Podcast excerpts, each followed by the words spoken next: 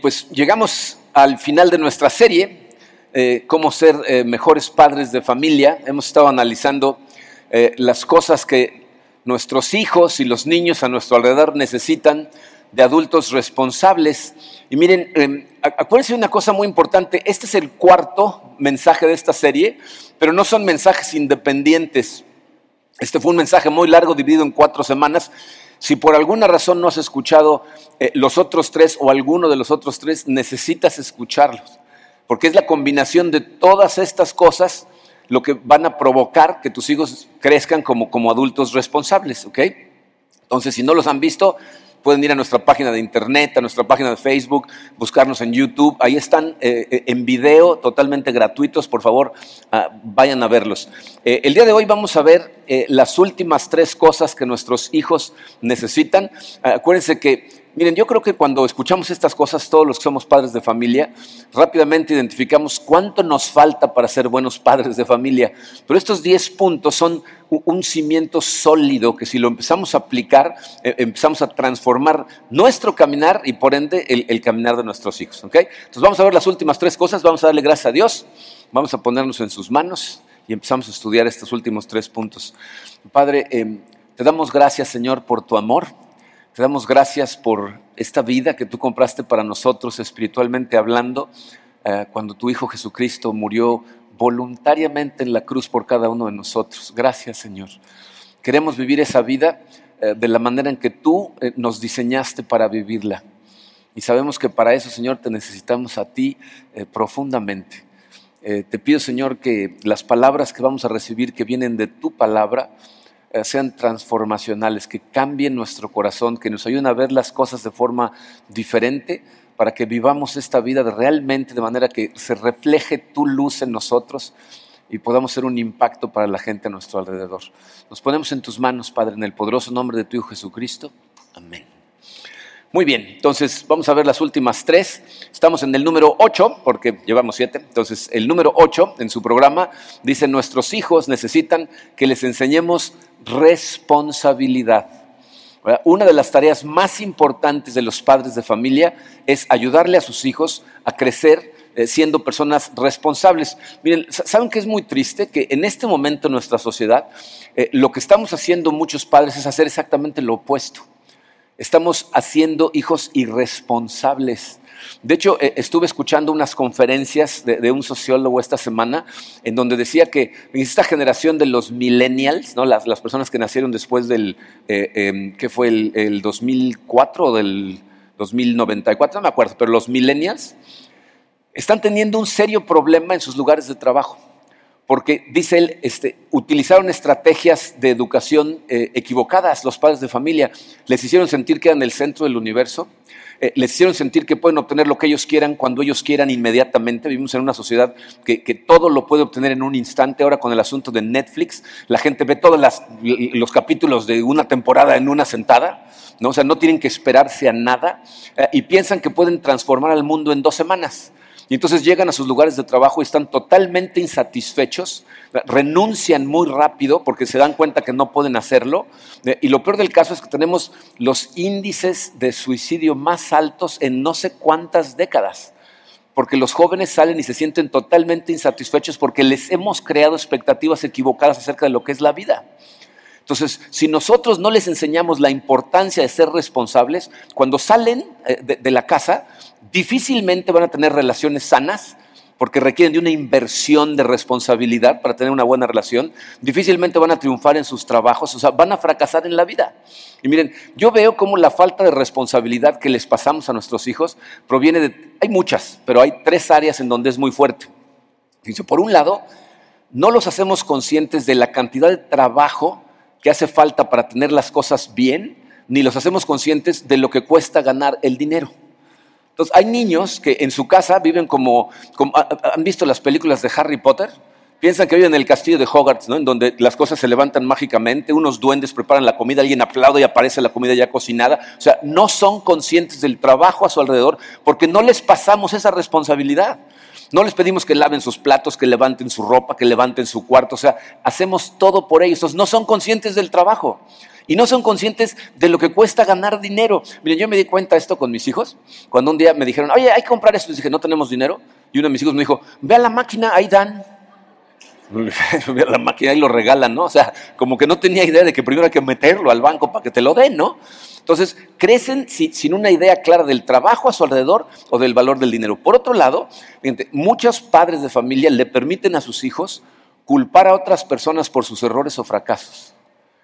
Es, es, de verdad impresionante cómo escuchas a padres justificar todo el tiempo a sus hijos. No, los que están mal son los maestros. Mi hijo es bueno. ¿no? lo han de estar influenciando mal sus amiguitos porque él es una buena persona, ¿no? El niño es una amenaza pública y, los papás no lo ven. Miren, aquí tenemos problemas en nuestra área de niños, papás que llegan a gritarle a los maestros eh, porque les dicen su hijo se está portando, ah, eso deben ser ustedes, mi hijo es una buena persona. O sea, señor, lo tenemos en la cámara incendiando el sillón, o sea, no, le estamos inventando nada, ¿no? Pero, pero queremos justificarlos, amenazamos a los maestros. Fíjense, este asunto de que ahora a los niños, a todos los niños que participan en un evento deportivo le dan medalla de participación. Es una carrera y al que quede en último le dan su medalla. Entonces lo hacen sentir todavía peor porque sabe que no se la merece. Entonces les estamos creando una idea equivocada de cómo funciona el mundo cuando les permitimos echarle la culpa a otras personas. Y aparte, fíjense, muchos padres, o sea, no nada más no les enseñan a trabajar, hacen el trabajo que sí deberían de hacer ellos por ellos. ¿no? Le dejan al, niño una tarea, un proyecto especial un mes antes y el niño se acuerda un día antes papá, tengo que hacer una maqueta de todo Quintana Roo con calles y direcciones, ¿no? Entonces, el papá en ese momento sale corriendo, ¿no? Ahí están por todas las papelerías de Cancún, el niño a las nueve y media, diez se va a dormir y los papás se quedan hasta las dos de la mañana haciendo su trabajo. O sea, ¿qué les estás enseñando? Los estás haciendo unos irresponsables totalmente. Y luego vienes, hay padres que incluso los regañan, ¿no? Mira nada más el tirador que tienes en tu cuarto, a ver si empieza a levantar las cosas. Y gritos y gritos, pero levantando. Si el niño está sentado viéndolo diciendo, ¿para qué? ¿No? Si lo estás levantando tú de todas maneras. Entonces, fíjense, consejos prácticos para hacerlos responsables.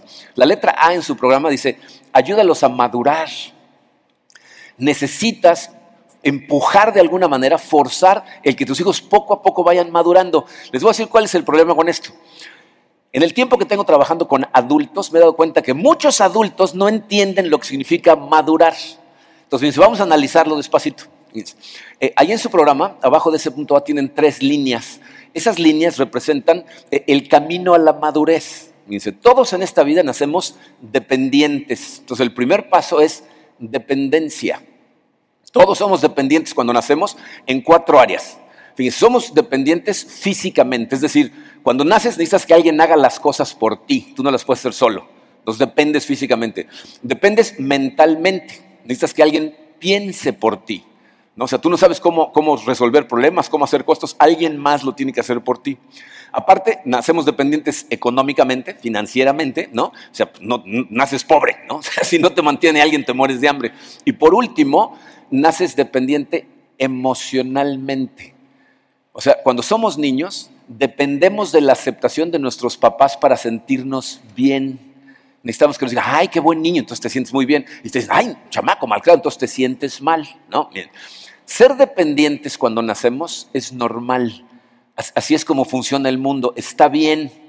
El problema es que nosotros como padres tenemos que ayudarles a nuestros hijos a pasar de la dependencia al siguiente paso que es la independencia. Tenemos que aprender a ser independientes, pero tenemos que aprender a hacerlo en las cuatro áreas.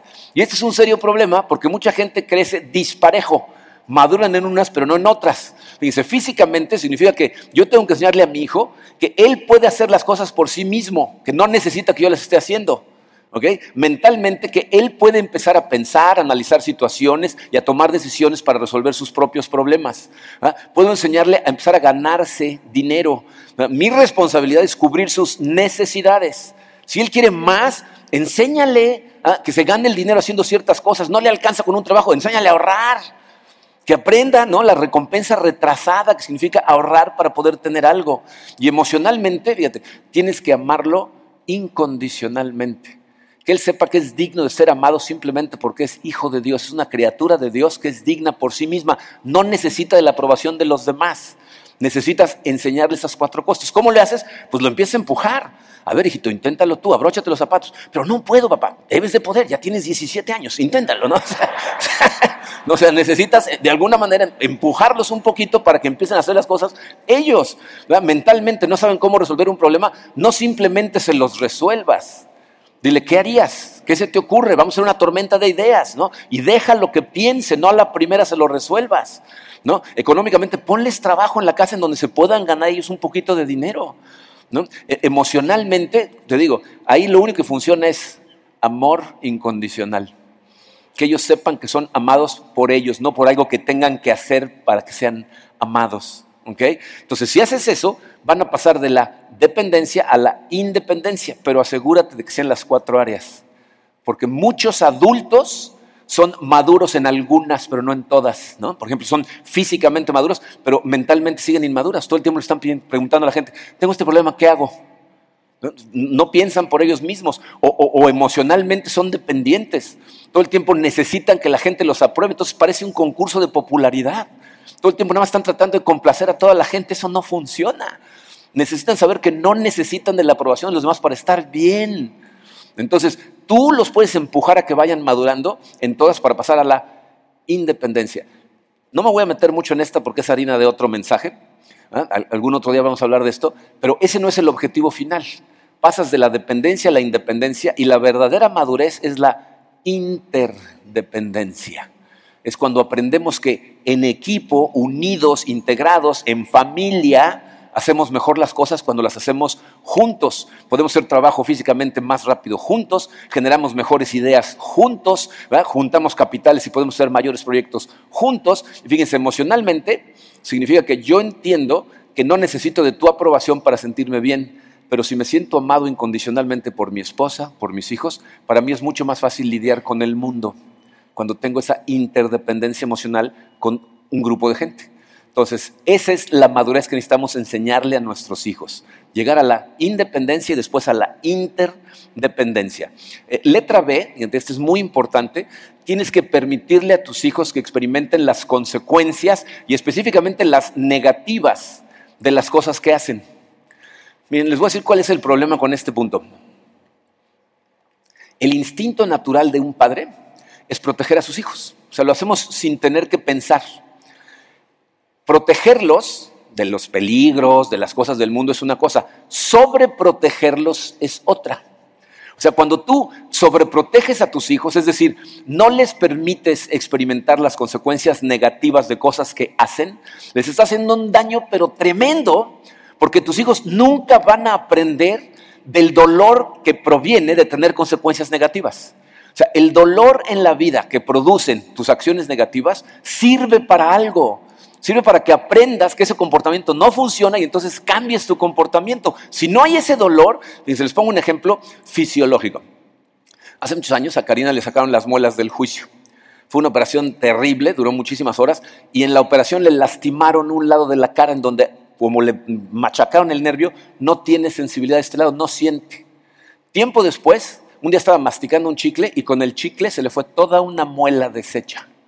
Cuando llegó con el dentista, la dentista le dijo, no, es que esta muela se ha venido pudriendo desde hace algunos meses y tú ni cuenta te diste, porque como no te duele, el dolor está ahí para que en cuanto te duele sepas que algo está mal y entonces vas y te revisas y te, te, curan antes de que pase lo que pasó. Pero como no hay dolor, entonces se destruyó totalmente la muela. Eso exactamente es lo mismo que pasa con tus hijos si tú los sobreproteges. Si hay áreas en donde deberían de sentir un dolor porque hicieron las cosas mal y no lo sienten, entonces no aprenden.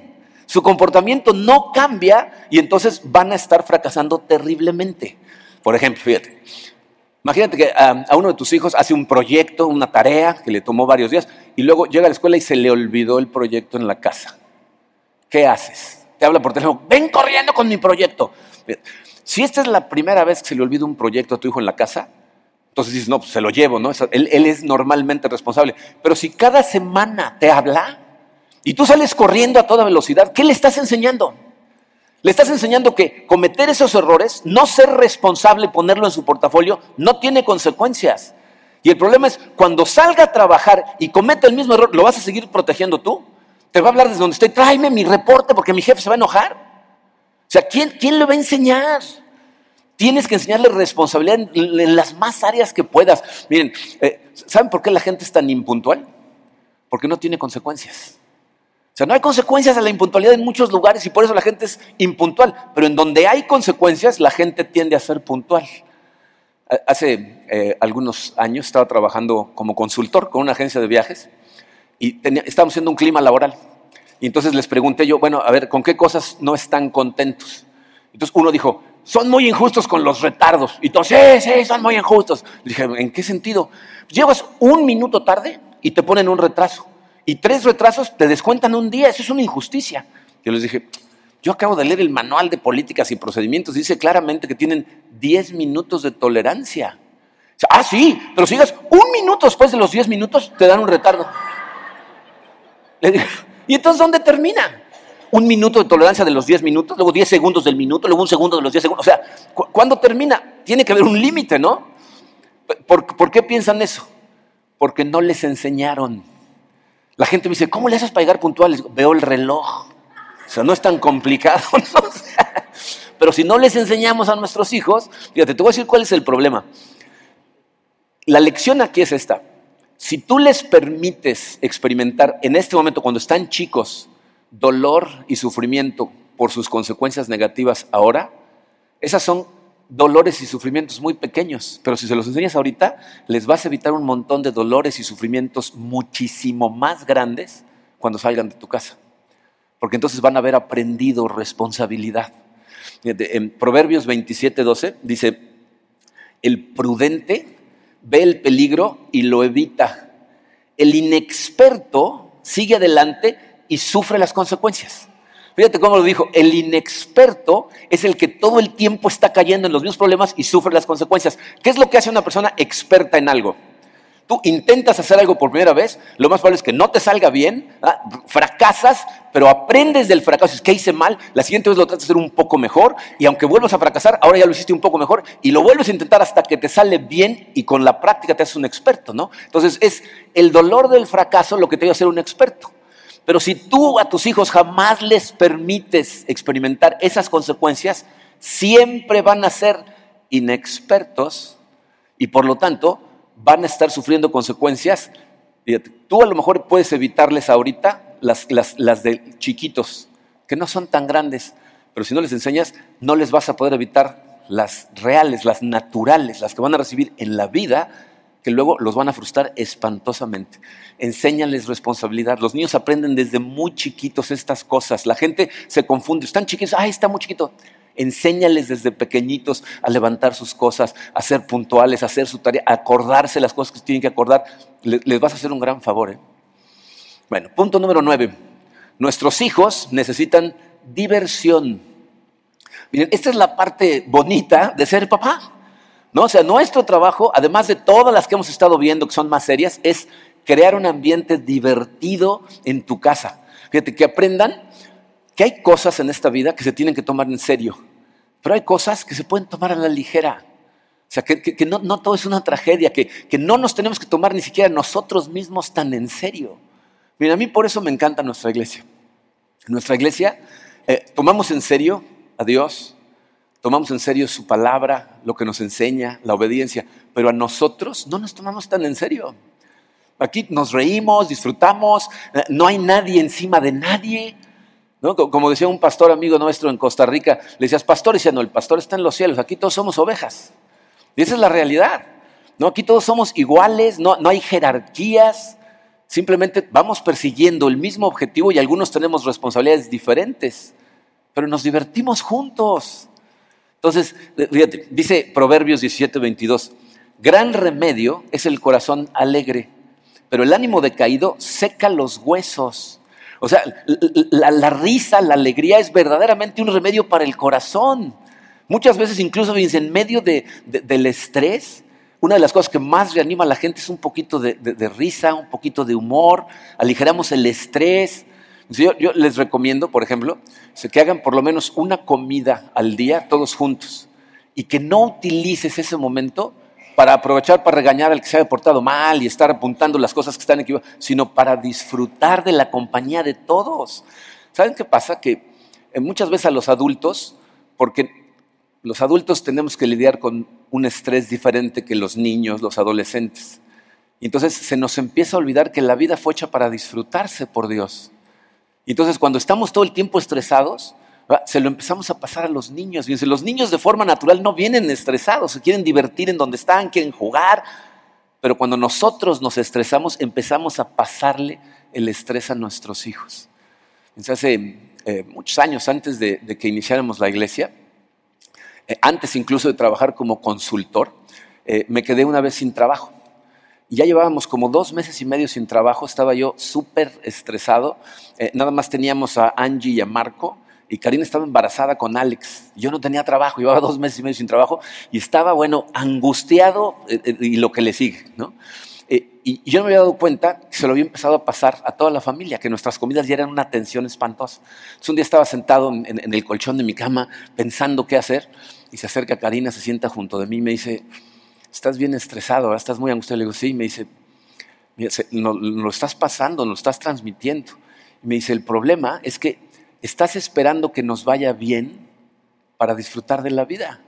Y no te das cuenta que esto que estamos viviendo, aún estas comidas, estas convivencias, aún en medio del estrés, es la vida.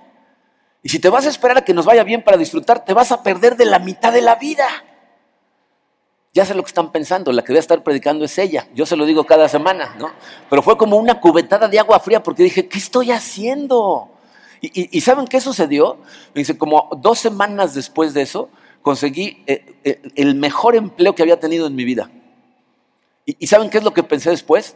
Dios me dio tres meses de relax y los desaproveché jalándome el pelo todos los días. Si hubiera sabido esto, hubiera disfrutado de mis hijos, hubiera hecho ejercicio todos los días. O sea, de todas maneras iba a seguir buscando trabajo, pero lo hubiera disfrutado. Pero no lo vemos de esa manera, ¿verdad? Eh, Eclesiastés 11.8, fíjate lo que dice, dice, si alguien llega a la ancianidad, que disfrute de cada día de vida, pero que también recuerde que habrá muchos días oscuros. ¿Sabes qué está diciendo Salomón? Está diciendo, va a haber días en tu vida que verdaderamente van a ser oscuros. Entonces, no hagas otros días oscuros nada más por deporte. O sea, hay cosas por las que no vale la pena pensar que tienes una tragedia. Cuando pienso en estas cosas, me acuerdo mucho de, de Dani Peñalver. Dani Peñalver fue un, líder de alabanza que tuvimos aquí en la iglesia, que es exiliado de Cuba. Cuando acababa de llegar de Cuba, eh, fue en los momentos en los que Cuba estaba en su peor momento, me acuerdo que se acercaba a veces la gente y me decía, oye, tengo un gran problema. Y Dani inmediatamente decía, ¿tienes comida en el refrigerador? Sí, ¿están sanos tus hijos? Sí, tú no tienes un problema, tienes una inconveniencia. no sabes de lo que estás hablando, ¿no? O sea, muchas veces hacemos las cosas más grandes de lo que realmente son. ¿Cómo cambiamos eso? Dos consejos. Letra A. Ayuda a tus hijos a disfrutar de cada día.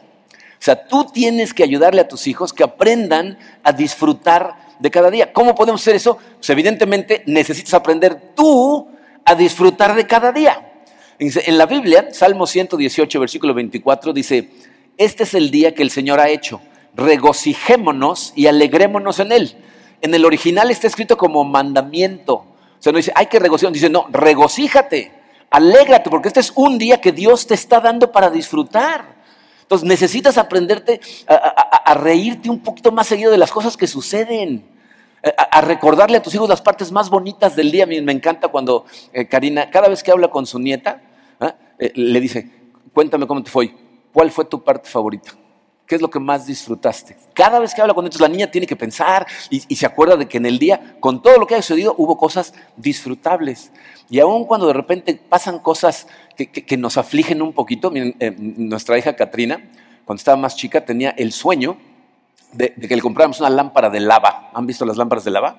Las conectas cuando se calientan se empieza a mover y parece como que hay lava. Bueno, eh, y por fin le conseguimos una, ¿no? Era su tesoro. Y me acuerdo un día que estábamos Karina y yo abajo y de repente oímos un ruido de rompe, se rompe algo y ¡No! Y los dos dijimos, subo corriendo, se había atorado el cable de la lámpara, había movido la almada y se había roto la lámpara. y estaba con lágrimas en los ojos viendo su lámpara toda rota. Me acerco y la abrazo y le digo, pero dime, Kat, si no se rompieran las lámparas de lava de vez en cuando, ¿de qué vivirían los que hacen lámparas de lava? ¿No? Y, entonces empezó a hacer lo mismo que ustedes, empezó a reír, ¿no? Y empezó a darse cuenta de que no era una tragedia tan grande como ella la veía. ¿no? Cuando, cuando buscamos un poco de humor y nos reímos, y miren, atención aquí, con ellos de las cosas, aligeramos la carga. Hay padres de familia que piensan que es divertido reírse de ellos. Reírte de tus hijos les deja marcas en el corazón que los transforman de forma negativa. ¿eh? Tienes que buscar maneras de, divertirte con ellos, de reírte con ellos. ¿Cómo podemos hacer eso? Desde la letra B dice, eh, mantén las cosas en perspectiva. Tienes que aprender a ver las cosas en su perspectiva correcta, en su perspectiva real. Miren, eh, eh, les traigo un ejemplo maravilloso de poner las cosas en perspectiva. Es una carta que esto sucedió en el siglo pasado, ¿eh? o sea, cuando no había teléfonos celulares. De hecho, tener teléfono en las universidades era medio raro. Es una carta que le escribe una hija a sus papás. Esta niña se fue a la universidad y cada mes le escribía una carta a sus papás en el primer semestre. Termina el primer semestre, todo bien, empieza el segundo semestre y cada mes les escribe una carta y de repente al final del segundo semestre dejan de recibir cartas. Entonces pasa un mes, se preocupan un poquito, pasa el segundo mes, se empiezan a preocupar más y al final del tercer mes les llega una carta, ¿no? Y esta es la carta que les manda, dice, queridos papá y mamá, no se preocupen. El incendio en el dormitorio no fue tan grave como pensábamos, pero tuve que brincar de la ventana del segundo piso y nada más me rompí el tobillo. Pero no se preocupen, afortunadamente iba pasando un muchacho maravilloso que me llevó a la sala de emergencias. Ahí me curaron y desde entonces me está cuidando en su departamento. Estamos profundamente enamorados y les tengo la buena noticia de que en breve nos vamos a casar. Y como me dijeron ustedes que pronto querían tener nietos, les tengo una maravillosa noticia. Entonces imaginan la cara, pasan a la siguiente hoja y la siguiente hoja dice, la noticia es esta, no hubo incendio, no tuve que saltar de ningún piso ni me rompí ningún hueso, no he conocido a ningún joven, es más, ni siquiera tengo novio, pero sí reprobé historia y quería que lo vieran en perspectiva. No, sé. Rápidamente te cambia la manera de las cosas. Historia, ¿de qué sirve la historia? No? Respiras, ¿no? O sea, tenemos que poner las cosas en perspectiva.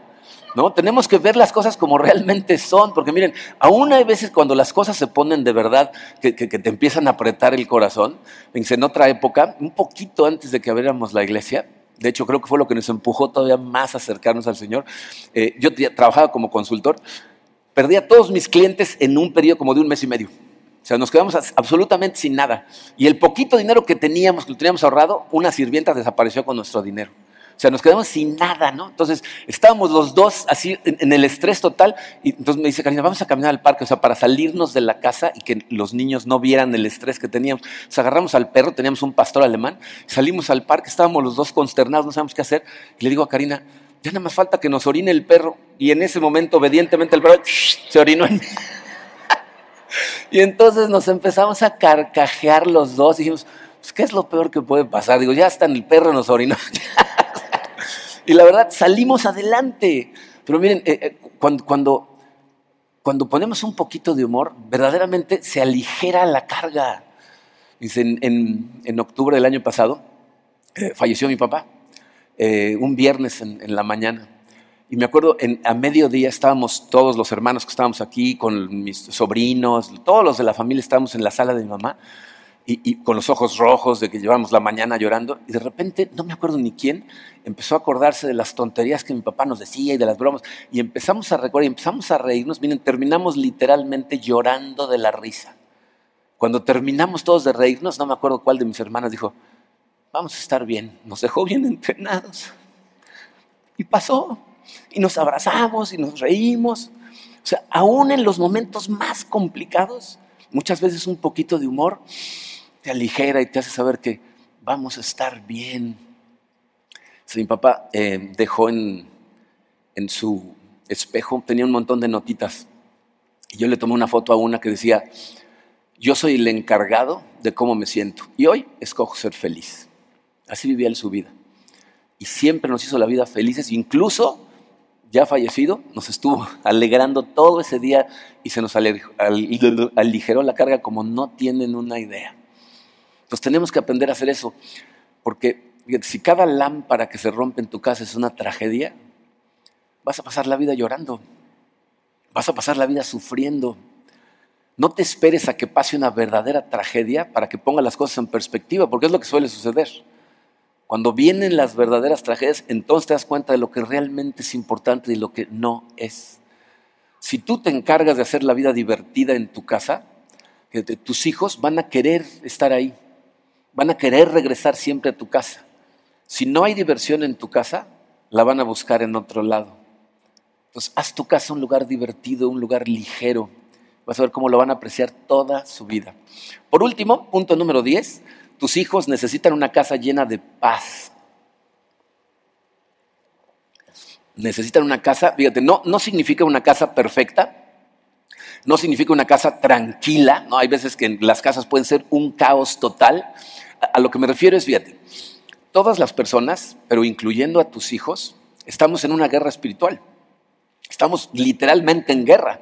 Entonces tus hijos cuando están fuera de tu casa están en guerra contra la cultura en la que viven, contra, contra la sexualización de todo, contra la presión de sus compañeros por conformarse al mundo, contra las tentaciones que hoy en día están por todos lados. O sea, están en guerra todo el tiempo. Entonces cuando ellos llegan a su casa, en su casa tiene que haber paz, no guerra. Tiene que ser un refugio del mundo en donde ellos saben que son amados, son comprendidos, son conocidos como son y así como son, así los amas y los aceptas. Si tus hijos sienten que tienen que llegar a su casa también a guerrear contigo, entonces ¿cuál tregua? Por eso llega un momento en donde los niños dicen, a volar, ya, mejor me dejo ir con el mundo, disfruto porque esto está horrible en todos lados. Y ya no te creen nada. Entonces tu casa tiene que ser un lugar en donde tus hijos puedan dejar la armadura en la puerta, llegar y ser amados como son. muchos padres cometen el error de tratar de llenar la casa con cosas para tener contentos a sus hijos. Y muchos que no tienen el dinero para llenarla de cosas, su principal culpabilidad es que no la pueden llenar de cosas. No se dan cuenta que lo más importante que le pueden transmitir a sus hijos es una vida llena de paz. Eso es lo que todos perseguimos. ¿eh? Tú a lo mejor piensas, no, lo que quiero ser feliz. No, lo que necesitas es paz en tu corazón. Eso es lo que necesitas. Y fíjate lo que dice la Biblia. Por ellos 17.1 dice, es mejor un mendrugo de pan en paz que carne en abundancia en medio de peleas. O sea, tus hijos están mucho mejor en tu casa, aunque tengas poco, si hay paz. Pero no importa cuánto tengas, si no tienen una casa de paz, tus hijos van a salir de ahí sin paz. ¿Cómo se ve una casa pacífica? Evidentemente es el resultado de todas las cosas que hemos estado viendo en las dos series, ¿eh? las de cómo ser buenos esposos y cómo ser buenos padres. Pero fíjate, se vería más o menos así. Fíjate. Una casa en donde eh, la disciplina no incluye gritos, no incluye insultos. Una casa en la que hay límites, pero no un libro de reglas de este tamaño, donde ellos saben en dónde están parados y dónde deben de estar parados. Eh, un lugar en donde sus amigos siempre son bienvenidos, que ellos se sienten también en casa y como parte de la familia. Una casa en donde sus padres están enamorados Bien, esa es la fuente de seguridad más poderosa para un hijo, para un niño. Si ellos ven el matrimonio de sus padres sólido, su mundo es seguro, es sólido. Si están viendo a sus padres peleando todo el tiempo, su mundo es inseguro. No saben qué va a pasar. Entonces, su seguridad principal proviene de verlos a ustedes dos bien. Una casa eh, libre de comparaciones, donde no te comparen con tus hermanos o con otras personas. Y una casa en donde ellos puedan ser realmente ellos, donde no tengan que pretender ser otra cosa más que ellos mismos. ¿Cómo le hacemos para llegar ahí? O sea, ¿cómo podemos realmente inundar nuestra casa con paz? Fíjate, para que esa paz sea real. Porque hay una paz que a veces tenemos en nuestra casa que es pretendida, en donde simplemente estamos ignorando ciertas cosas, no nos metemos en ciertas áreas, todos, estamos disque en paz. ¿No? ¿Cómo podemos lograr verdaderamente paz? solo hay una manera, tienes que tú primero experimentar la paz de Dios en tu corazón. Esa es la única verdadera paz. En la Biblia, la palabra paz es shalom y tiene varios significados. Se, describe de diferentes formas el mismo concepto. Una de esas es armonía total con Dios. Eso es shalom. Pero ¿sabes cuál es otra descripción? La ausencia de guerra contra Dios. Tú te puedes preguntar, ¿cómo, podemos estar en guerra con Dios? Este, la Biblia nos dice que cuando nosotros eh, desobedecimos a Dios, cuando a propósito lo sacamos de nuestra vida, lo que hicimos fue ponernos en guerra contra Él. O sea, ya no seguimos su camino, seguimos el nuestro. Ya no hacemos su voluntad, hacemos la nuestra. Y lo hacemos en nuestro poder, lo hacemos con nuestra sabiduría, que es lo que causa toda la bola de tiraderos que tenemos en la sociedad por todos lados. La maravillosa noticia, es la buena noticia, dice evangelio, significa buena noticia, es que esa guerra ya se peleó y ya se ganó, la peleó Jesucristo por nosotros. Él murió en la cruz literalmente para poder eh, limpiar todas nuestras imperfecciones, porque nuestra imperfección no puede estar en la presencia de la perfección de Dios. Entonces, Él vive perfectamente, muere en la cruz y nos pasa su perfección y ahora Dios nos ve a nosotros exactamente de la misma manera que lo ve a Él. Entonces, lo que hizo Jesucristo fue restaurar nuestra paz con Dios.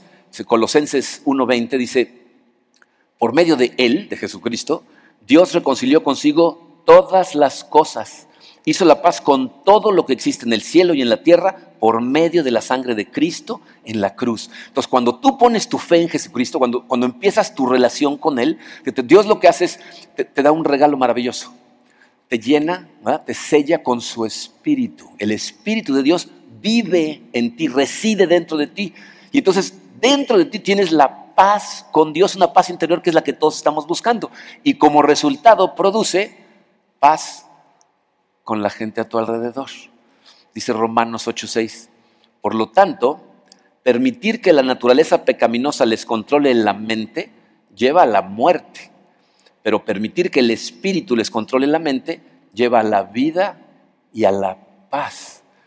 Mientras más le permites tú al Espíritu Santo controlar tu existencia, eso te lleva a vivir una vida de tal forma que vas a estar en paz con Dios y con todos los demás.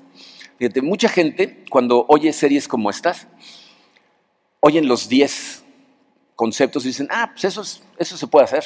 O sea, e, estos tienen que hablar de Dios porque es una iglesia, es el pastor y pues ni modo que no meta a Dios en la película. Pero yo puedo seguir sus consejos y voy a tener una casa bien y mis hijos van a crecer bien. Si eso fuera cierto, fíjate, todos esos consejos que han estado escuchando estas cuatro semanas los puedes encontrar en muchos libros de consejos para padres de familia. Y montones de padres de familia han leído esos libros y han tomado cursos de cómo ser mejores padres. Si fuera cierto que todo lo que necesitas son esos consejos, ¿por qué entonces nuestra sociedad cada vez está peor, nuestra juventud está creciendo cada vez peor? Te voy a decir por qué. Porque al sacar el factor Dios, está sacando el elemento que tiene poder de transformación en tu corazón. Y entonces puedes crear una paz fingida, superficial y el problema con utilizar técnicas superficiales de cómo manejar tus situaciones es que no hay transformación en tu corazón y cuando haya estrés vas a regresar a ser tú. Vas a ser el que siempre has sido y vas a crear los tiraderos que siempre has estado creando. Entonces necesitas a Dios en tu corazón, necesitas a Dios en tu vida para que estas cosas verdaderamente te transformen y seas un mejor padre. ¿eh? No, no conozcas datos acerca de cómo ser, seas te conviertas en una persona diferente. Entonces la pregunta es, ¿cómo le hago para tener esa relación con Dios? Romanos capítulo 5, versículo 1 es, es una explicación cortita de lo que significa esa relación con Dios. Fíjense, dice así, por lo tanto, ya que fuimos declarados justos a los ojos de Dios por medio de la fe, tenemos paz con Dios gracias a lo que Jesucristo nuestro Señor hizo por nosotros. Dice, tú eres declarado justo a los ojos de Dios. ¿Qué quiere decir eso? Dios te ve como una persona perfecta. Eres declarado justo a sus ojos. ¿Cómo? Por medio de la fe. O sea, cuando tú pones tu fe en el sacrificio que Cristo hizo en la cruz por ti, en ese momento eres declarado justo a los ojos de Dios y eso da como resultado paz. ¿Ah? Dice, tenemos paz con Dios gracias a lo que Jesucristo hizo. Entonces, mientras más te acercas tú a Dios, mientras más lo conoces, mientras más estudias su palabra, mientras más te agarras de gente que va en la misma dirección que tú quieres ir, más se refleja su paz en ti. Pero si no tienes una relación verdadera con Él, en tu casa, lejos de ser un lugar de paz, se convierte en el centro de la tormenta. Entonces, necesitas de Dios en tu vida. Sin ese factor, estas cosas no van a funcionar. De hecho, tus hijos van a ver como una estrategia de manipulación y van a estar más enojados. Si no entiendes lo que eso significa, la relación con Dios, y tienes dudas, acércate a preguntar a cualquiera de nosotros, con mucho gusto te ayudamos, pero eso es lo que necesitas. Ahora miren, antes de terminar, quiero decirles dos cosas. He sido un excelente padre y un excelente esposo durante estas dos series. O sea, ¿por qué? Porque eh, no siempre lo, somos. Es precisamente cuando estamos en contacto con estas cosas que, recordamos cosas y entonces hacemos un esfuerzo. Tratamos de ser mejores esposos, mejores padres. Pero, ¿saben qué es lo que más me ayuda a mí a ser un buen padre, un buen esposo, una mejor persona? El crecer todos los días espiritualmente en mi relación con Dios. Y necesitas entender que eso es exactamente lo que hacemos aquí todo el año. Si tú llegaste aquí para escuchar la serie de matrimonios y te quedaste para escuchar a los papás, a lo mejor piensas, ya, ya terminó la serie, ¿no? Entonces crees que vas a salir aquí con tu diploma, buen papá, ¿no? Pero no funciona así. Necesitas ir madurando cada vez más espiritualmente. Y eso solamente se logra acercándote a Dios a través de su palabra y caminando de la mano, no nada más con Dios, sino con gente que va en la misma dirección. Porque este mundo en el que vivimos lleva una corriente en contra de la voluntad de Dios que va fuertísima. Y si tú te sueltas y quieres tratar de hacerlo tú solo, para cuando te das cuenta ya te llevó la corriente. Ya vas con el resto del mundo y haciendo los mismos tiraderos que hace todo el mundo allá afuera. Entonces yo espero que entiendas que este es un caminar que va a durar el resto de tu vida que necesitas de una familia en Cristo, aquí o en otro lado, pero necesitas de una familia en Cristo para caminar de, la mano de Dios bajo su luz en todo momento para realmente ser transformado. Eres bienvenido a ser parte de esta familia y si por la razón que sea prefieres estar en otro lado, conéctate, porque si no, cuando te des cuenta vas a estar en medio del tiradero. Entonces espero verlos a todos aquí. La semana que entra vamos a iniciar nuestros mensajes navideños y vamos a continuar el año que entra con nuevas series que nos van a ayudar a ser mejores personas en todas las áreas de nuestra vida con la fortaleza que nos da Dios. Vamos a orar. Padre, te damos gracias Señor por tu amor. Eh, te doy gracias Señor por cada una de las personas que han participado en estas eh, dos series por cada una de las familias, por cada uno de los individuos. Y, quisiera ponernos a todos en tus manos, Señor. Sé que eh, estas series tienen eh, la tendencia a hacernos sentir más que todo, o primero que nada, culpables. Eh, y como lo hemos dicho muchas veces, Señor, tú mismo en tu palabra nos dices que ese no es el objetivo de nuestra relación contigo. No es culpabilidad. De hecho, pagaste absolutamente por todos nuestros pecados es más bien transformación, madurez, extender tu reino, trabajar para tu gloria. Te pido, Señor, que nos ayudes a sentir tu amor, a sentir tu presencia, a disfrutar de, tu compañía, a recibir eh, eh, el poder que a través de tu Espíritu recibimos y abrir humildemente nuestro corazón a ti, Señor, para que tú encuentres cada una de esas cosas que necesitan ser removidas, algunas destruidas, clavadas a la cruz, para que nosotros vayamos siendo transformados y nos parezcamos cada vez más a tu Hijo Jesucristo. Te pedimos perdón, Señor, por la rebeldía que hemos tenido en nuestro corazón y nos ponemos totalmente en tus manos para que nuestra vida sirva para tu gloria. En el nombre poderoso de tu Hijo Jesucristo te agradecemos. Amén.